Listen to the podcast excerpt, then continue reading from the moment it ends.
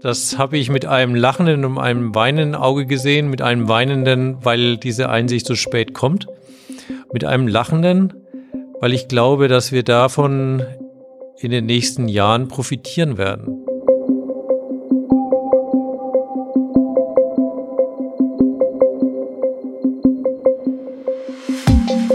Hallo, ich bin Lisa Sophie Kropp und ihr hört 40 Jahre Greenpeace Deutschland, jetzt erst recht.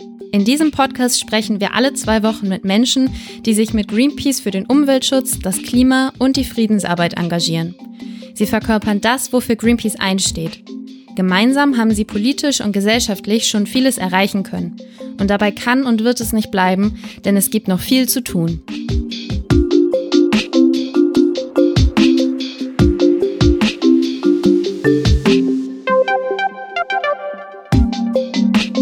Das Jahr 2020 neigt sich dem Ende zu. Ein ereignisreiches Jahr, in dem die Corona-Pandemie eines der wichtigsten, wenn nicht sogar das Hauptthema war. Natürlich war auch Greenpeace davon stark betroffen. Um jetzt kurz vor dem Jahresende ein Resümee der vergangenen Monate ziehen zu können, spreche ich in dieser kurzen Spezialfolge noch einmal mit Martin Kaiser und Roland Hipp, den geschäftsführenden Vorständen von Greenpeace Deutschland über das Jahr 2020, darüber, wie es Greenpeace geschafft hat, trotz der Corona-Pandemie weiterhin gegen die Klimakrise vorzugehen und inwiefern sich Greenpeace mit Hilfe von zahlreichen hilfsbereiten Ehrenamtlichen gegen die Ausbreitung von Covid-19 eingesetzt hat.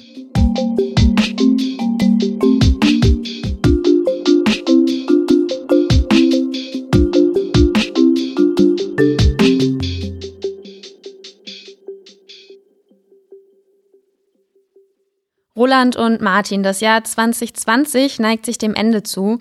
Warum sitzen wir hier heute noch einmal zusammen? Ja, ähm, bevor wir nochmals auf das Jahr zurückblicken wollen und einen kleinen Ausblick unserer Arbeit in das nächste Jahr geben wollen, steht am Anfang erstmal ein ganz, ganz großes Dankeschön an alle, die uns im Jahr 2020 unterstützt haben. Es ist eigentlich schon in normalen Zeiten keine Selbstverständlichkeit, wie viele Menschen uns permanent in unserer Arbeit Tag für Tag unterstützen. Aber gerade in der Pandemiekrise, die uns alle schwer getroffen hat und betrifft, ist es umso unglaublicher für uns, wie viel Unterstützung und wie viel Rückhalt wir in diesem Jahr erhalten haben. Hat die Unterstützung im Laufe des Jahres denn abgenommen? In dieser Pandemie haben ja wirklich viele auch mit eigenen Problemen zu kämpfen, zum Beispiel finanziell. Trotz diesen persönlichen Herausforderungen, die wir alle haben in diesem Jahr und auch teilweise noch im nächsten Jahr, haben uns mehr als 626.000 Förderinnen in diesem Jahr unterstützt. Das sind mehr als 20.000 im Vergleich zum Jahresbeginn. Schon alleine das motiviert uns unglaublich äh, zu wissen, dass viele, viele Menschen hinter uns und unserer Arbeit stehen. Und das nicht nur aus finanzieller Hinsicht, sondern vor allem, weil es uns in unserer täglichen Arbeit, sowohl in den nationalen wie auch in den internationalen Arbeiten, stabilisiert. Diese Unterstützung, das ist vielleicht vielen nicht bewusst, stabilisiert nicht nur Greenpeace Deutschland und hilft uns bei der Arbeit, sondern die gesamte Greenpeace-Organisation weltweit. Ein zweites Dankeschön gebührt den vielen Ehrenamtlichen, die auf der einen Seite ein wesentlicher Teil unserer Greenpeace-Arbeit sind, eine wesentliche Stütze in unserer Arbeit, die aber unter extrem schwierigen Umständen während der Pandemie es bisher immer geschafft haben und es auch ganz sicherlich weiterhin schaffen werden, unsere globalen Themen, unsere globale Arbeit immer wieder lokal und in die Regionen zu vermitteln. Ja, ich kann mich dem nur anschließen. Ich komme ja gerade aus dem Dannenröder Wald zurück und habe da erlebt, wie unsere Ehrenamtlichen, unsere Aktivisten, Aktivistinnen zusammen mit der Klimabewegung dort aktiv sind und das bei Wind und Wetter, bei Kälte, bei Regen und dort gemeinsam, glaube ich, ein ganz, ganz wichtiges Zeichen gesetzt haben, dass neue Autobahnen in Deutschland so anachronistisch sind, wie man sich nur vorstellen kann. Im 21. Jahrhundert immer noch neue Autobahnen zu bauen, wenn auf der anderen Seite unsere Wälder kaputt gehen, die ganzen Ökosysteme zusammenbrechen und wir ganz andere Verkehrssysteme brauchen. Oder die vielen, die auf der Straße waren an unseren Gruppenaktionstagen und gegen das Billigfleisch demonstriert haben vom Lebensmitteleinzelhandel. Eine ganz aktuelle Debatte, wo wir, glaube ich, einen wesentlichen Beitrag geleistet haben, um diese Auseinandersetzung zwischen den Bäuerinnen und Bauern und dem Lebensmitteleinzelhandel und der Politik wirklich äh, auf diese Ebene zu heben. Da bin ich einfach nur dankbar, wie groß der Einsatz von allen ist in dieser Organisation, um hier wirklich in der Gesellschaft was zu bewegen. Was bedeutet denn diese Unterstützung für euch und auch für Greenpeace international? Wir glauben, dass es nicht allen bewusst ist, wie groß diese Unterstützung für uns ist. Wenn wir internationale Arbeit durchführen, weltweit in über 50 Büros, dann heißt für uns diese Unterstützung, dass wir die Gesamtorganisation damit in vielen, vielen Ländern, wo es nicht möglich wäre zu arbeiten, tagtäglich unterstützen können. Viele Kampagnen, die wir international fahren, wären ohne diese Unterstützung nicht möglich. Stabilisierung heißt für uns aber auch, dass wir nicht kurzfristig planen, sondern wir mittel- und langfristig planen können. Größere Kampagnen planen können, die über viele, viele Jahre laufen werden. Und aus diesem Grund war es uns wichtig, an diesem Punkt erstmal mit einem wirklich ganz, ganz großen Dankeschön von ganzem Herzen an alle Unterstützer zu geben. Jetzt habt ihr ja schon Kampagnen und Aktionen angesprochen bei Greenpeace. Habt ihr da dieses Jahr besonders große Einschnitte verbuchen müssen oder wie seid ihr damit umgegangen, dass ihr vielleicht auch bestimmte Projekte und Aktionen durchführen konntet oder eben auch nicht? Das war schon eine Riesenherausforderung, als es dann losging im März mit dem ersten Lockdown hier in Deutschland, aber auch in Europa war erstmal die große Frage, wie können wir überhaupt weitermachen? Also wir sind da erstmal intensiv in die Diskussion gegangen, bei den Hauptamtlichen, bei den Ehrenamtlichen und haben überlegt, was können wir jetzt machen in so einer Zeit? Und die ersten vier Wochen war natürlich alles dominiert von der Debatte um Corona und äh, was damit zusammenhängt. Ja, und interessanterweise hat ja auch Corona und diese Pandemie ganz viel zu tun, auch mit der Zerstörung von Urwäldern, von Natur weltweit. Und wir Menschen immer näher an die letzten Refugien der Lebewesen heranrücken und damit auch die Übertragungswege viel kürzer sind von Viren auf den Menschen. Und ich glaube, diese Pandemie ist mehr als ein, ein großes Unglück für die Menschheit, sondern auch ein Punkt, wo wir einfach mal drüber nachdenken müssen. Wir haben ja dann auch sehr frühzeitig auch nochmal das Wissen zusammengetragen, was es da jetzt schon gibt. Und viele Pandemien haben wirklich ihren Ausgangsort da, wo Urwälder auf das Eindringen der Menschen trifft. Und insofern, glaube ich, können wir vieles lernen aus dieser, dieser Corona-Krise, aber vor allem auch unseren Umgang mit der Natur. Worauf habt ihr in euren Planungen denn die Schwerpunkte gelegt? Wir haben dann alle Pläne umgeschmissen, neu geplant und äh, dann so ab Ende Mai, Anfang Juni haben wir dann gesagt, wir wollen uns auch wieder in die gesellschaftliche Debatte einmischen, denn gerade die Klimakrise ist ja nicht vom Tisch, nur weil wir Corona haben.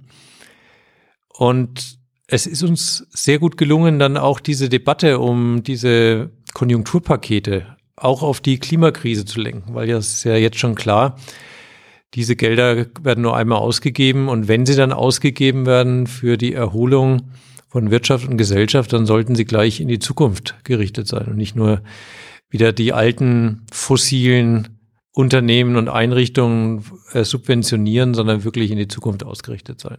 Und da haben wir dann unseren Schwerpunkt auch drauf gelegt. Was genau habt ihr dann für Aktionen durchgeführt? Weil Großdemonstrationen zum Beispiel sind ja dieses Jahr gar nicht möglich gewesen. Naja, wir haben zum einen gesagt, wir brauchen natürlich auch weiterhin wissensbasierte Studien, die wir in eine Debatte reingeben. Das ist in solchen Zeiten natürlich dann auch ein Mittel, was wir stärker genutzt haben. Haben da eben auch ganz konkrete Vorschläge gemacht, in was investiert werden soll und in was auch nicht. aber haben dann auch immer mit äh, wenigen Aktivistinnen und Aktivisten dann auch den zivilen Protest weitergefahren.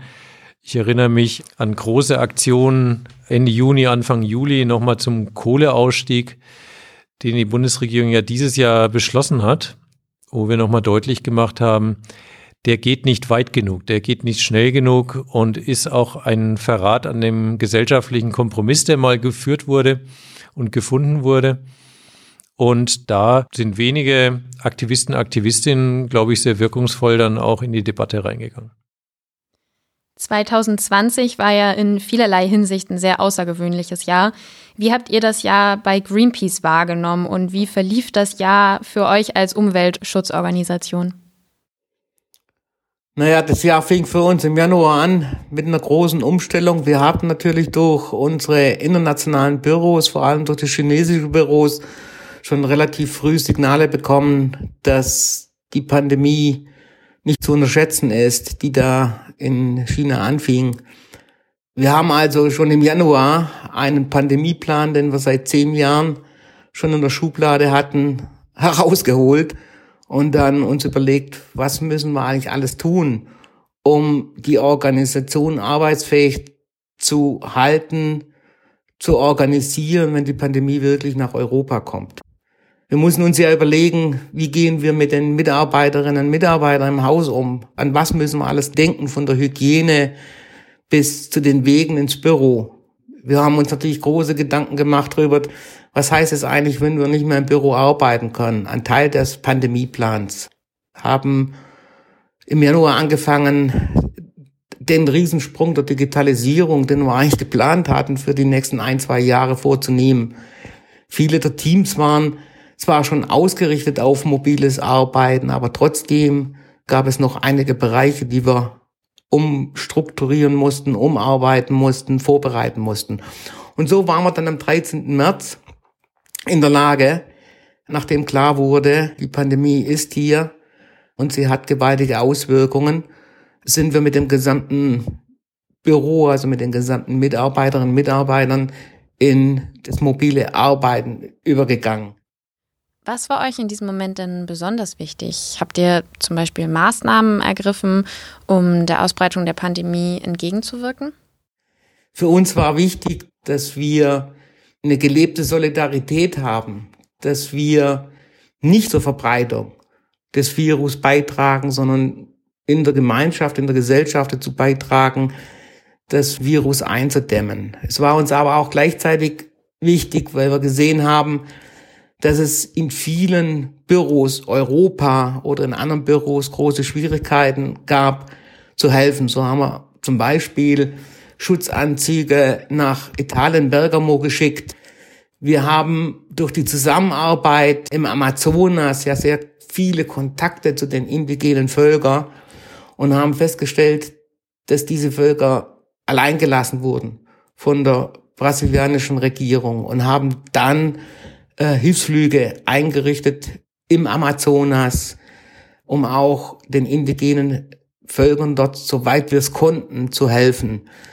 Danke an alle, die in Hamburg Tausende von Masken in unserem Lager genäht haben und verteilt haben, so schnell wir das konnten.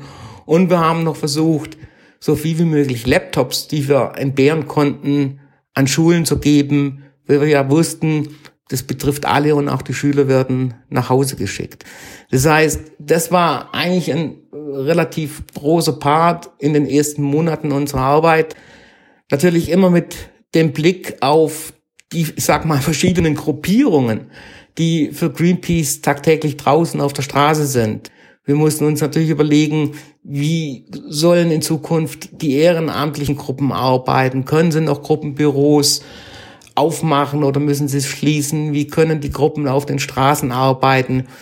Wir haben uns Gedanken natürlich gemacht über unsere Direct Dialoger, die Tag für Tag draußen stehen und unsere Themen in die Bevölkerung tragen. Daraus hat sich in der Zwischenzeit fast schon ein Buch ergeben äh, von Regelwerken und Ideen, wie wir durch diese Pandemie kommen. Und Insgesamt zusammengerechnet würde ich sagen, wir sind bisher als Organisation auch was die Mitarbeiter und Mitarbeiterinnen betrifft, was die ganzen Gruppierungen betrifft, relativ gut bisher durch die Pandemie gekommen. Die Corona-Pandemie hat in diesem Jahr vor allem ja auch gezeigt, dass die Politik grundsätzlich handlungsbereit ist, wenn eine Krise das erfordert. Was bedeutet das für eure Arbeit in den kommenden Jahren? Ja, das war doch erstaunlich, dass nach Jahren, wo wir immer wieder argumentiert haben, die wissenschaftliche Evidenz ist derart überwältigend für die Klimakrise, für die Artenschutzkrise und es immer Verhalt ist, dass in diesem Jahr plötzlich die Kanzlerin, die Ministerinnen, Minister neben WissenschaftlerInnen sitzen und mit deren Argumenten Politik erklären und mit deren Argumenten Politik gestalten. Und das habe ich mit einem lachenden und einem weinenden Auge gesehen, mit einem weinenden, weil diese Einsicht so spät kommt, mit einem lachenden, weil ich glaube, dass wir davon in den nächsten Jahren profitieren werden. Denn in weiten Teilen der Bevölkerung ist einfach verstanden worden, wir müssen auf die Wissenschaft hören, vor allem in Krisenzeiten. Und die Corona-Pandemie ist natürlich eine riesige Herausforderung für die Gesellschaft. Ich würde aber mal sagen, sie ist nur ein Bruchteil von dem, was uns erwartet, wenn wir die Klimakrise einfach so weiterlaufen lassen. Und deswegen hoffe ich, dass mit einer nächsten Regierung tatsächlich die wissenschaftliche Vernunft dann auch äh, übersetzt wird in politisches Handeln.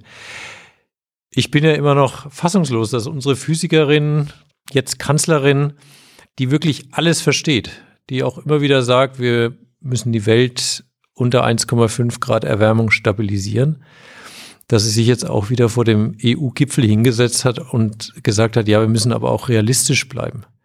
Und da frage ich mich immer, was meint sie damit? Sie meint sicherlich nicht damit den Realismus, den wir jetzt schon merken mit den Wetterextremen, sondern sie hat wieder mal gemeint, dass wir die Automobilindustrie, die sie jetzt 15 Jahre lang geschützt hat vor wichtigen Veränderungen, dass die eben weiterhin geschützt werden vor zu großen Veränderungen. Und ich glaube, das ist verkehrt und das ist fatal auch für die, für die Zukunft. Was sind denn da eure Pläne oder Visionen, wie es in den nächsten Jahren weitergehen sollte? Ich glaube, dass man die Chance in der Krise nutzen muss. Dass wir das, was wir heute bezüglich Covid-19 sehen, dass das die Spitze des Eisberges ist, was im Klima auf uns zukommt. Ich glaube, die Vision muss sein, das Bewusstsein, was in der Gesellschaft entstanden ist, in den nächsten Jahren in ein eine Handlung zu transferieren, mit Lösungen aufzuschlagen, die uns im Bereich Investitionen, im Bereich, wo gehen die Gelder eigentlich hin, die wir als Gesellschaft zur Verfügung stellen, in die richtige Bahn zu drängen. Wir nennen das Green Recovery, zu sagen, die Milliarden oder Billionen, von denen wir jetzt in Deutschland und Europa sprechen, müssen so investiert werden, dass sie wirklich nachhaltig sind. Dass wir aus der Krise, in der wir momentan mittendrin sind, auch lernen. Die nächsten drei Jahre, drei bis fünf Jahre, würde ich mal sagen, sind entscheidend. Entscheidend in unserer Gesellschaft, ob wir das Ruder rumreißen können und die globale Erwärmung stabilisieren können. Das heißt, wir müssen wegkommen von den Trippelschritten, die wir bisher gemacht haben in der Klimaschutzpolitik, in der Artenschutzpolitik und müssen die grundsätzlichen Fragen jetzt stellen. Was brauchen wir wirklich? Was ist uns wirklich wichtig, wenn wir gerade für euch, die junge Generation, wirklich eine Perspektive erhalten wollen?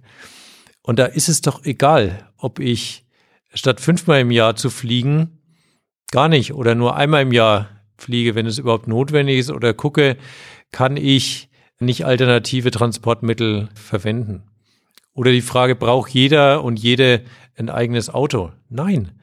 Wir müssen wegkommen von dem Besitz von Automobilen und hinkommen und zu sagen, wie können wir Mobilität miteinander sinnvoll verknüpfen, digital verknüpfen, dass wir von A nach B möglichst bequem, möglichst gut und möglichst umweltschonend kommen. Und ich glaube, wenn man bei dieser Kernfrage angekommen ist, was ist wirklich wichtig in unserem Leben. Dann können wir, glaube ich, auch beantworten, was wir in der Gesellschaft jetzt sehr schnell verändern können und auch wollen und was dann auch am Ende vom, von der Mehrheit getragen wird. Was nützt mir der SOV auf dem Krankenhausparkplatz, wenn ich oben im Intensivbett liege und da habe ich niemanden, der sich um mich kümmert? Wir müssen uns mal überlegen, was die Gesellschaft wirklich braucht, um für Generationen auch entsprechend zu denken. Und deswegen glauben wir, dass, wenn wir es richtig machen, wir aus dieser Krise auch ganz viele positive Schritte ergreifen können, um in der Zukunft nachhaltiger zu leben und zu arbeiten. Im nächsten Jahr steht ja die Bundestagswahl an. Was habt ihr euch diesbezüglich vorgenommen, um euch und auch einem großen Teil der Gesellschaft Gehör zu verschaffen? Die Bundestagswahl nächstes Jahr fällt ja in eine Zeit, wo Klimaschutz und die Klimabewegung noch nie so stark war wie, wie zuvor.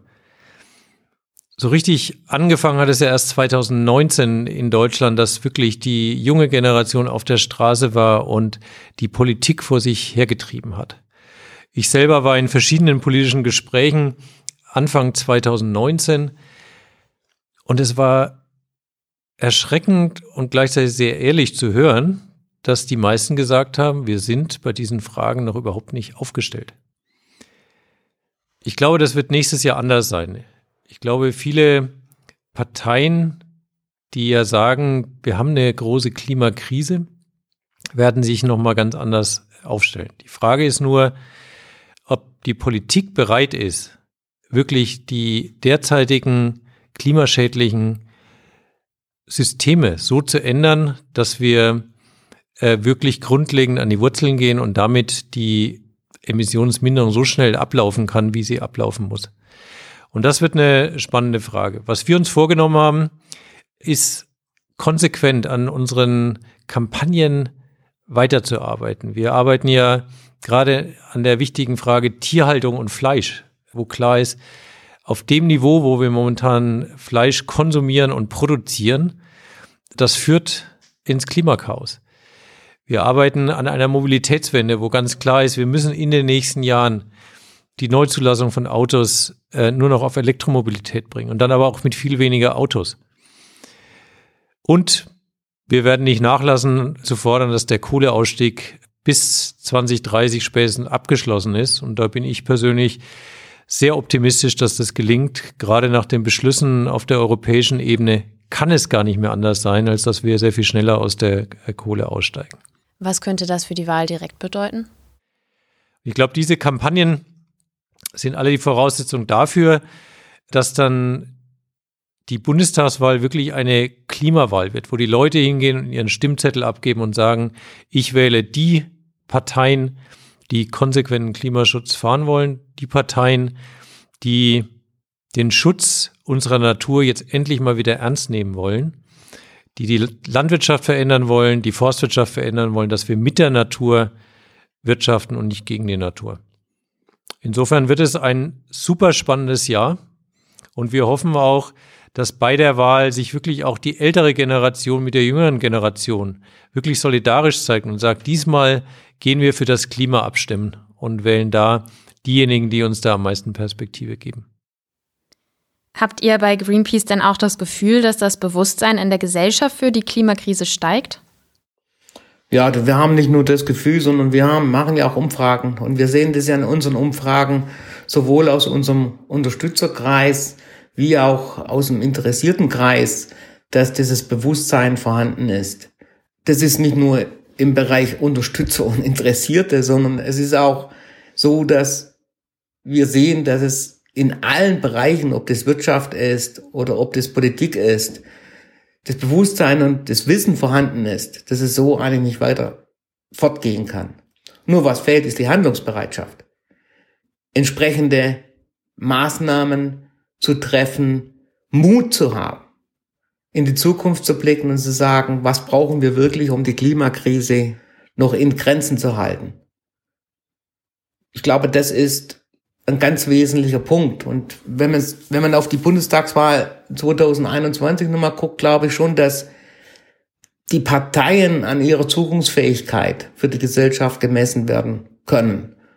Ich glaube, dass Unternehmen, die noch weiterhin auf Öl, Gas, Kohle setzen oder wie Martin gesagt hat, auf Billigfleisch, dass die keine Zukunft mehr haben können und dürfen. Und deswegen ist für uns dieses Jahr 2021 sehr, sehr wesentlich. Was denkt ihr denn, was jetzt noch am meisten benötigt wird oder was passieren muss und verändert werden muss? Wir stehen erst am Anfang der, der großen Veränderungen, die, die passieren müssen. Ich glaube, die Wahrnehmung, dass wir alles besitzen müssen, was wir dann auch gebrauchen, ist eine irrige Annahme und führt in die Sackgasse. Ich glaube, es ist viel wichtiger, dass wir Dienstleistungen in Anspruch nehmen, anstatt Produkten. Ich sage mal zwei Beispiele. Das eine ist Automobile. Ich selbst habe kein Auto, ich bin bei Carsharing dabei und wenn ich wirklich mal einmal im Monat ein Auto brauche, dann hole ich mir das, anstatt es zu Hause rumstehen zu haben und es vor sich hin rostet. Und gerade im städtischen Bereich ist das die Zukunft, dass wir nicht mehr selber Autos haben, sondern eine Mobilität von Laufen, Fahrradfahren, öffentlicher Nahverkehr, Bahn im Wesentlichen die Mobilität äh, darstellen können, die wir brauchen und im Notfall dann eben nochmal ein Auto anmieten. Und das andere ist Kleider. Es werden Millionen Kleidungsstücke jährlich weggeschmissen, die nur ganz kurz im Einsatz waren. Und deswegen ist es toll zu sehen, dass es mittlerweile immer mehr Kleidertauschbörsen gibt in den Städten weltweit, aber auch in Deutschland und dann ein ganz neuer Trend auch gesetzt werden. Und das ist, glaube ich, auch wichtig. Wir brauchen neue Trends, dass die Leute, die sich wirklich bewegen können, sehen, es funktioniert. Und da haben wir immer wieder auch durch unsere Make Something Week, glaube ich, Beispiele gesetzt und äh, Zeitpunkte gesetzt, gerade in der Vorweihnachtszeit, wo der Konsum ja wieder durch die Decke schießt, dass es eben nicht darum geht, Sachen zu kaufen und zu besitzen, sondern tatsächlich solidarisch die Sachen zu tauschen und dabei trotzdem einen neuen Trend zu setzen der einfach in ist. Was sind denn eure Wünsche für die wachsende Klimabewegung und wie könnt ihr diese auch noch selbst verstärken? Vielleicht auch nächstes Jahr. Unsere Wünsche bezüglich äh, Klimabewegung ist, dass sie weiterhin in dem Maße wächst, wie sie momentan wächst. Dass die jungen Leute aufstehen, aber auch vor allem ältere Generationen sich darüber Gedanken machen, was es bedeutet, in der heutigen Welt zu leben und was es bedeuten kann, wenn wir den Klimawandel nicht aufhalten. Die Klimabewegung ist für uns nicht eine Bewegung des Einzelnen, sondern es ist eine Bewegung von vielen. Deswegen versuchen wir sowohl national wie international so viel wie möglich Bewegung aufzubauen, zu unterstützen. Auch mit den Erfahrungen, die wir in den letzten 40 Jahren hier in Deutschland gemacht haben, mit Rat und Tat zur Seite zu stehen. Für uns heißt Klimabewegung, dass wir vielleicht noch stärker als bisher den ehrenamtlichen Gruppen in den Regionen Spielräume geben, um zu sagen, geht aktiver in Kooperationen, schaut, dass ihr auch stärker mit anderen zusammenarbeitet, dass wir diese Klimabewegung breiter und noch stärker aufstellen. Ja, wir wollen Teil dieser, dieser wachsenden Klimabewegung sein, dass sie immer relevanter und wirkungsvoller wird und vor allem in einen Dimensionen, dass sie wirklich dann auch relevant sind, um die Trendwende hinzubekommen bei Klima- und Artenschutz.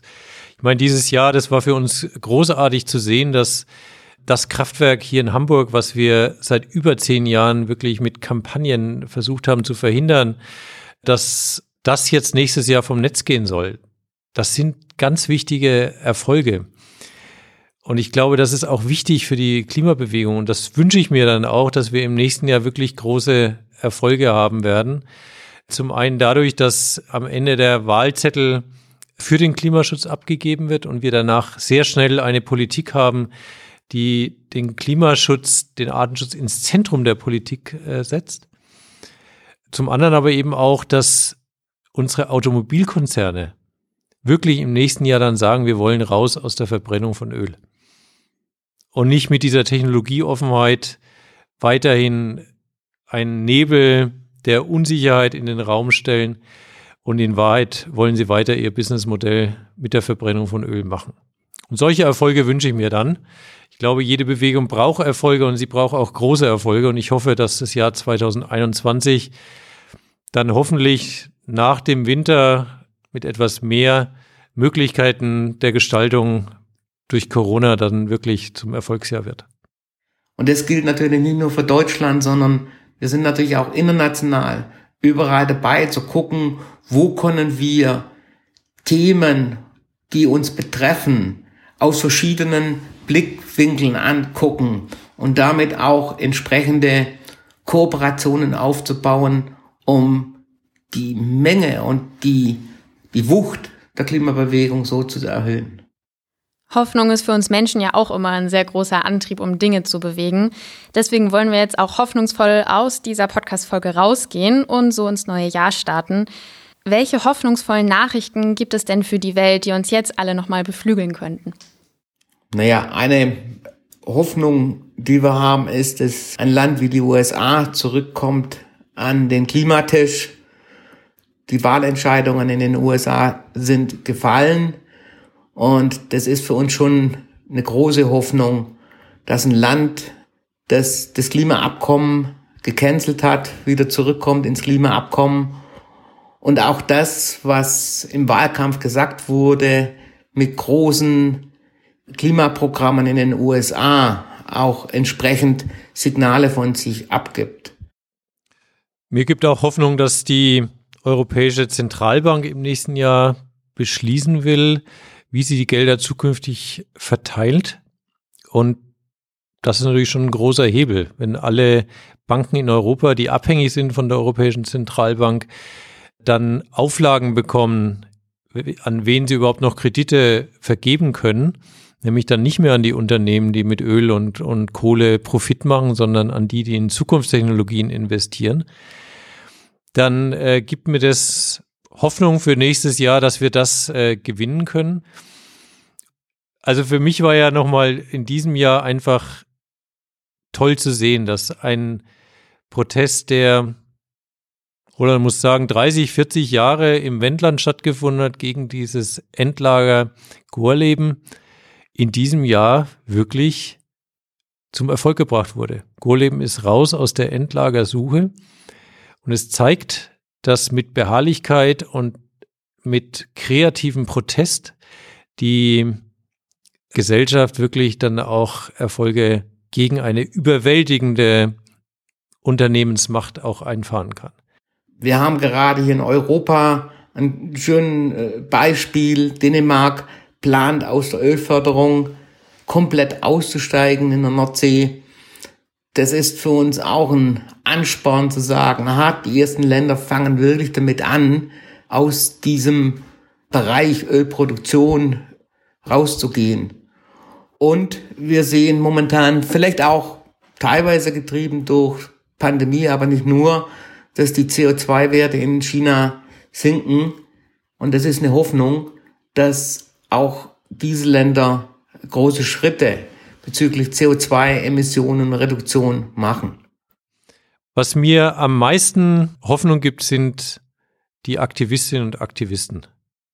Mit welcher Courage, mit welcher Entschlossenheit die sagen, nein, wir wollen keine Scheinlösung mehr haben. Wir wollen jetzt wirklich den Systemwandel hier haben, weil alles andere wird nicht helfen. Und das motiviert mich bei jeder Aktion, die Greenpeace-Aktivisten und Aktivistinnen machen, ich habe es ja schon gesagt, im Dannenröder Wald, es war einfach toll zu sehen, dass da wirklich bis zum letzten Baum gekämpft wurde für deren Erhalt. Und auch nicht nur Hoffnungslosigkeit war, sondern und Traurigkeit, sondern eben auch eine ganz große Kraft zu sagen, klar, wir verlieren vielleicht diesen, diese Bäume jetzt hier, aber das ist ein Zeichen für jede andere Rodung, die ansteht. Wir werden uns das nicht mehr gefallen lassen. Und das gibt mir am meisten Hoffnung. Auch Greenpeace musste auf die Corona-Pandemie reagieren, musste die eigenen Organisationsstrukturen verändern und auf digitale Alternativen umsteigen. Als gemeinnützige Organisation sah sich Greenpeace natürlich früh in der Pflicht, die Bekämpfung der Pandemie zu unterstützen. Schutzanzüge wurden nach Italien geschickt, die Unterstützung von indigenen Völkern wurde gewährleistet und in Hamburg haben Ehrenamtliche tausende Masken genäht und verteilt. Aber all das wäre nicht machbar gewesen ohne die riesige Hilfe aller Unterstützerinnen, Helfenden und Ehrenamtlichen. Daher ist es Greenpeace wichtig, Danke zu sagen. Danke für alle Unterstützerinnen, danke für jede einzelne ehrenamtliche Tätigkeit, danke für jede finanzielle Hilfe und für jede einzelne Person, die in dieser Zeit trotz der schwierigen persönlichen Lage Greenpeace unterstützt hat. Wenn euch diese Folge gefallen hat, abonniert uns gerne auf Apple Podcast oder Spotify und ihr verpasst garantiert keine neue Folge. Teilt diesen Podcast sehr gerne auch mit Freunden und Familie, denn die Themen betreffen uns alle. Auf Apple Podcast würden wir uns außerdem sehr über eine Bewertung und euer Feedback freuen. Die nächste Folge gibt es dann in zwei Wochen. Bis dahin.